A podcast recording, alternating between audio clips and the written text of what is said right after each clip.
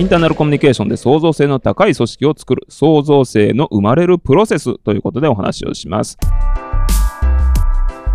ひらめき、創造性、つまりひらめきについてということなんですけれども、これまでに気づかなかったことに急にあっとひらめくことがあります。アハ体験と呼ばれたりもします。創造性の高い社員、あ創造性の高い組織は創造性の高い社員によって、えー、よっています。アメリカの心理学者ワラスは創造的思考の4つのプロセスに分けました。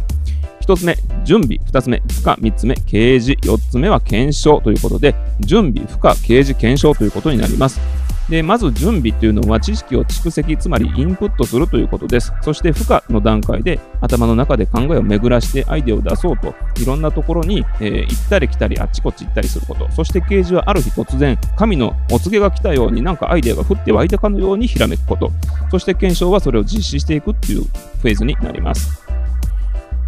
で、こういう準備、負荷、刑事検証というね、4つのフェーズを行ったり来たりするんですけれども、今回はですね、創造のプロセスをお話をしましたが、インターナルコミュニケーションにおいては、創造性高く仕事をする社員を称える文化を後押しをするということをやっていくと良いと思います。例えば、当社はチャレンジを推奨しますっていう会社は多いんですが、チャレンジをして失敗したらリスクになるじゃないかっていうところが同時に社員は考えるところです。で失敗も含めてチャレンジを推奨するような文化を作るために今回はどこどこ部門でこんなチャレンジをして結果としては出なかったかもしれないがそのプロセスではこんないいことがあってこんな知識が社内の中に蓄積されたのでぜひみんなもチャレンジしてねっていうことを共有していくと良いと思います